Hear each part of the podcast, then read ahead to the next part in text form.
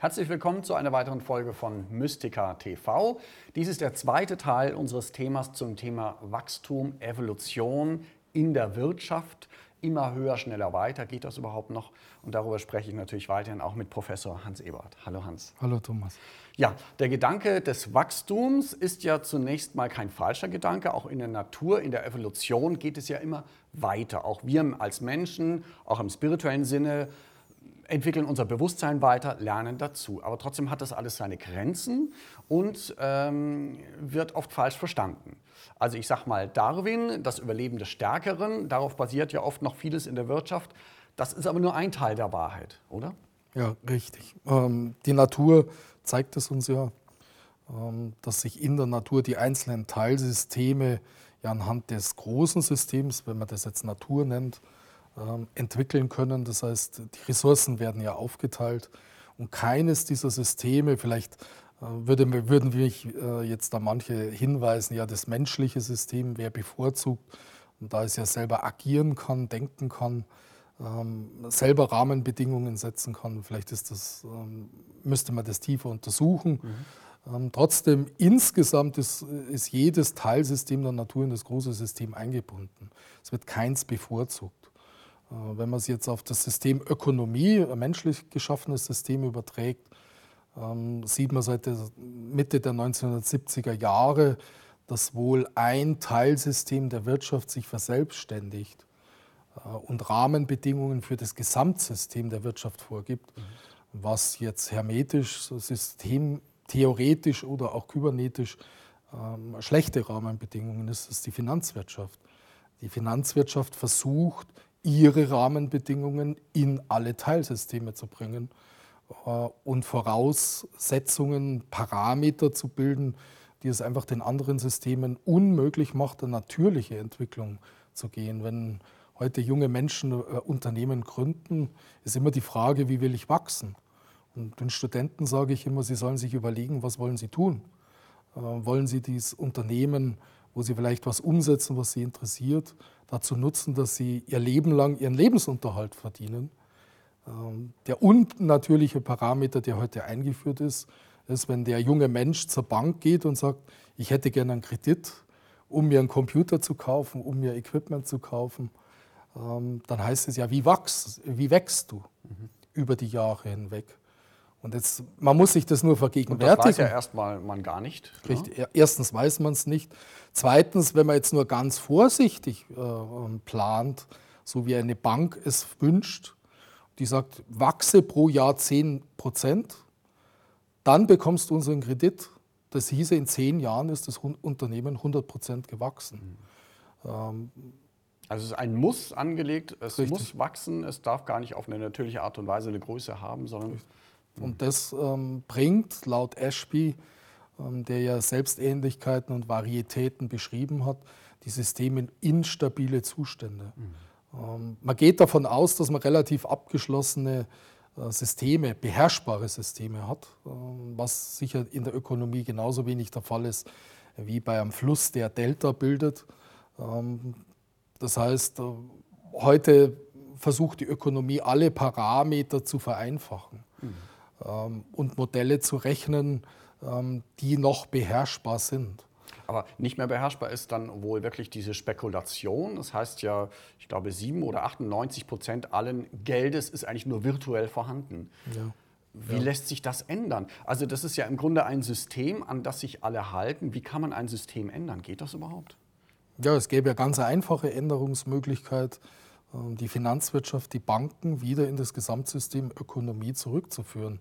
Ähm, dass ähm, auch dieses Teilsystem, es ist durch keinen Parameter hervorgehoben, sich einfach wieder an die Gesamtrahmenbedingungen hält. Mhm und eine Natürlichkeit auch in die, in die Ökonomie wieder zurückbringt. Es wird auch oft äh, kritisiert, dass das Zinssystem oder sozusagen der Zinseszins der Übel von allem ist. Andererseits ist das natürlich für viele Unternehmen gut, weil dadurch können sie erstmal investieren. Wie siehst du das? Diese? Das müsste heute kritisch betrachtet werden, ähm, da äh, Zinsen heute abhängig sind von einer Virtualisierung äh, der gesamten Geldströme an den Börsen.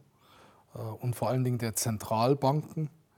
Das heißt, diese Banken richten sich ja nach ähm, Parametern, die sehr stark spekulativ äh, nur existieren. Aufgrund von Statistiken, Richtig. die sozusagen erdacht wurden und die, äh, wie du mir auch schon mal gesagt hast, im Grunde einen ideellen Zustand beschreiben, aber gar nicht so viel mit der Wirklichkeit oft zu tun haben. Ja, richtig. Also wenn, wenn heute jemand einen Kredit für Hausfinanzierung benötigt, wird er zur Bank gehen und äh, wird sich wundern, warum der Zins sich dramatisch unterscheidet im Gegensatz zu dem Zins, wenn er sein Girokonto überzieht.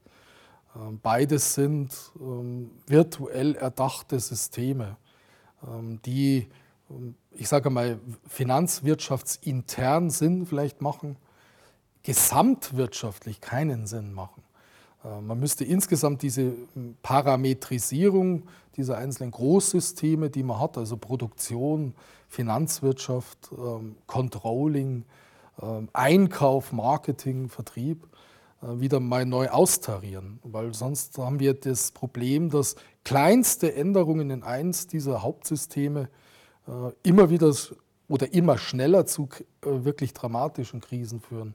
Ich glaube, das Gefährliche ist ja auch, dass im Grunde nur dieses eine System existiert. Ne? Also wir wissen, die Staaten verschulden sich immer mehr. Wenn das dann zusammenbricht, leiden alle drunter. Es gibt ja gewisse Theorien, wo gesagt wird, deswegen ist es gut, dass verschiedene Arten äh, des Wirtschaftens nebeneinander existieren sollten. Also die Idee von Regionalwährung, Regionalgeld. Wie siehst du das? Der, derzeit sehe ich sehr kritisch. Mhm. Ähm, ähm da Regionalwährungen auf den gleichen Parameter oder Parametern aufbauen wie die ähm, klassischen Systeme. Äh, radikale Änderungen sehe ich in keiner dieser Systeme, da sie ja Euro-Bindung haben, also eine, würde man sagen, Realgeldbindung. Mhm. Ähm, vielleicht bietet da das Internet mit seinen neuen Mechanismen äh, im Grunde genommen schon einen neuen ökonomischen Raum. Mhm weil Interaktion, ähm, Kommunikation in diesem Medium dazu führt, dass mehr Wert geschaffen wird. Ähm, das vollkommen abgekoppelt erst einmal sein kann von einem wirklich klassischen ökonomischen System. Das sehen viele klassische Ökonomen, die vielleicht für die Industrie arbeiten, auch als große Gefahr. Wenn wir heute die Medienindustrie anschauen, die äh, klassische Industrie, die sehr viel Forschung und Entwicklung vielleicht auch macht, die sehen das Internet unter anderem als Gefahr, weil andere Wertschöpfungsprozesse plötzlich äh, sich bilden.